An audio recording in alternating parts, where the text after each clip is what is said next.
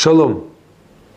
Ничто не сравнится с миром, так говорят наши мудрецы. Даже если человека окружает полная идиллия, но в мире царит война и хаос, наслаждение, удовольствие от имеющегося у него он не получит.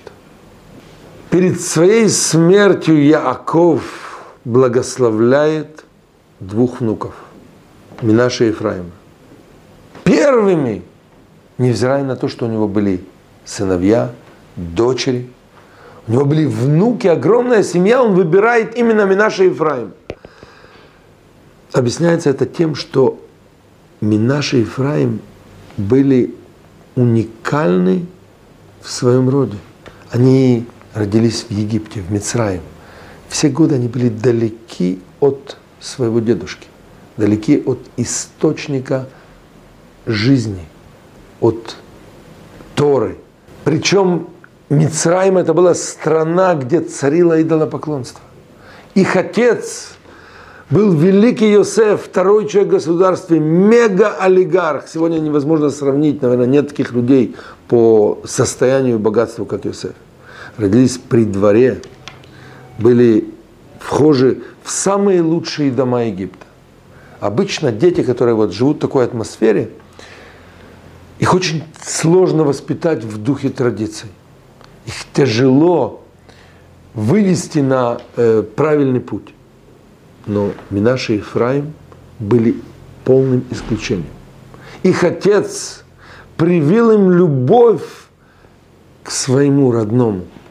Кроме светского прекрасного образования, которое они получили, им было привита еще любовь к традициям. И вот этот момент видит Яков. И он выделяет их из всех только потому, что с них надо брать пример. Причем Э, в еврейский народ до сегодняшнего дня зашла такая традиция перед кидушем, перед тем, как мы делаем кидуш, мы благословляем сыновей, мы говорим «Ясимха элуким киминаше в Киефраим».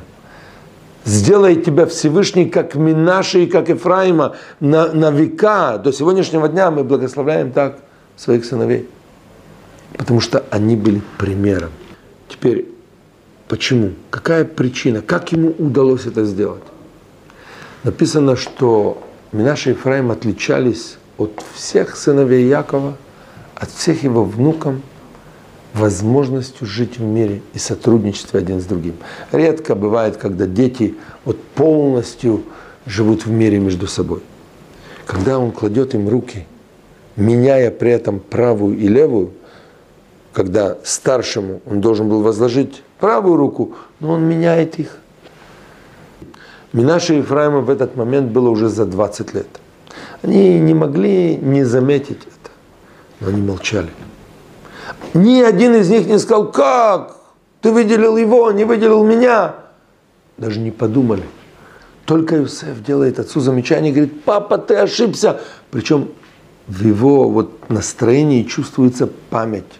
Он вспоминает, как когда-то отец выделял его из всех – что повлекло за собой ненависть братьев. Здесь в данном случае два брата Минаша и Ефраим остаются спокойными.